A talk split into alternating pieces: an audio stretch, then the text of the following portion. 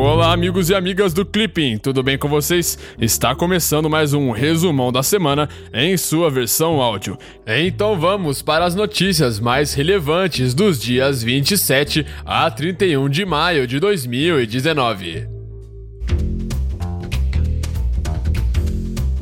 União Europeia. Na quinta-feira passada, a primeira-ministra britânica, Theresa May, anunciou sua renúncia ao cargo e à liderança do Partido Conservador no próximo dia 7 de junho. Ainda na quinta-feira passada, teve início o primeiro dia de eleições para o Parlamento Europeu. Segundo as notícias, as eleições tiveram como resultado o avanço de legendas verdes, liberais e populistas. Na terça-feira, houve a primeira reunião dos líderes europeus para determinar o próximo presidente da Comissão Europeia e outras funções de alto escalão. Na segunda-feira, o chanceler federal da Áustria, Sebastian Kurz, e seu gabinete conservador foram destituídos após uma moção de desconfiança no parlamento. De acordo com a notícia, as legendas que propuseram a moção acusaram Kurz de usar alegações de corrupção para convocar eleições antecipadas e assumir controle total do governo.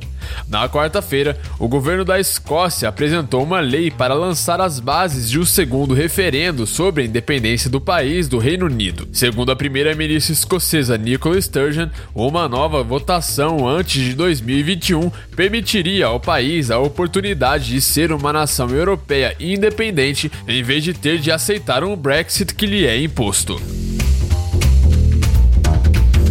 América Latina e Caribe.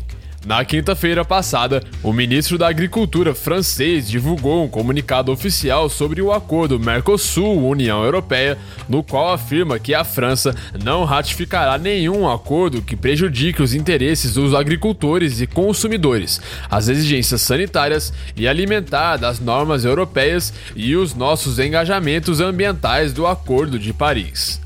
No sábado, a Noruega informou que representantes do governo venezuelano e da oposição retornariam a Oslo para continuar a rodada preliminar de negociações sobre a crise no país. Na segunda-feira, o ministro das Relações Exteriores russo afirmou estar pronto para participar das negociações.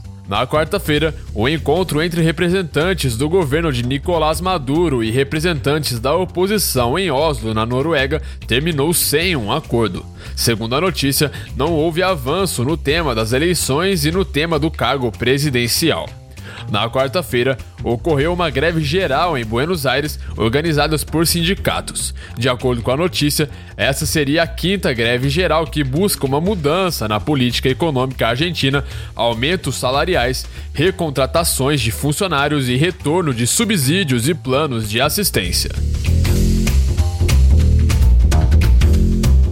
Política externa brasileira. Na quinta-feira passada, o governo norte-americano reiterou seu apoio ao processo de adesão brasileiro à Organização para a Cooperação e Desenvolvimento Econômico, a OCDE. Segundo o Ministério das Relações Exteriores, o fato ilustra a solidez da candidatura do Brasil, amparada em expressiva e crescente convergência entre as normas e práticas nacionais e os parâmetros da organização. Na sexta-feira passada, o governo da Turquia anunciou o encerramento da investigação de salvaguardas sobre produtos de aço sem a imposição de medidas definitivas. De acordo com o Ministério das Relações Exteriores, trata-se de resultado importante para a relação econômico-comercial entre Brasil e Turquia, uma vez que a decisão envolve setor de grande relevância para ambos os países. Ainda na sexta-feira passada, o governo mexicano decidiu ampliar a cota livre de tarifa para a importação de carne de aves do Brasil. De acordo com o Ministério das Relações Exteriores, a medida garantirá a continuidade das exportações brasileiras de frango para o México.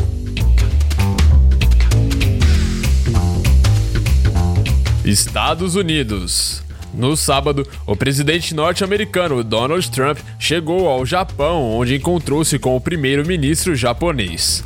De acordo com as notícias, Trump teria pedido mais investimentos aos empresários japoneses, mas também teria criticado o Japão por ter uma vantagem substancial no comércio. Na segunda-feira, Trump afirmou ser possível chegar a um acordo com o Irã.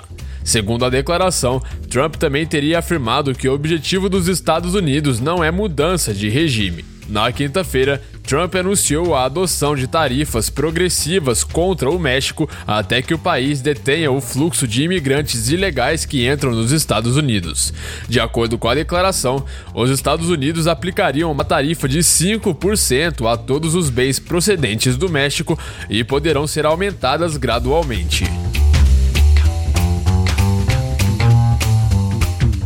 Economia.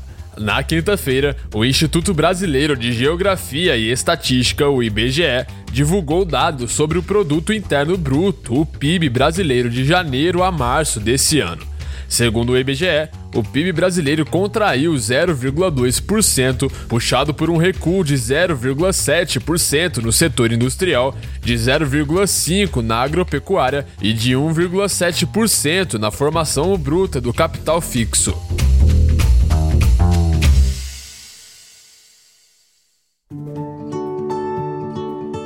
Então é isso aí. Essas foram as principais notícias e atualidades dessa semana. Se você gostou, não se esqueça de deixar o seu feedback aqui na plataforma do Clipping ou então no nosso Instagram, no nosso SoundCloud. E qualquer dúvida, pode entrar em contato com a gente, beleza? Então eu vou ficando por aqui. Um grande abraço e te vejo na semana que vem.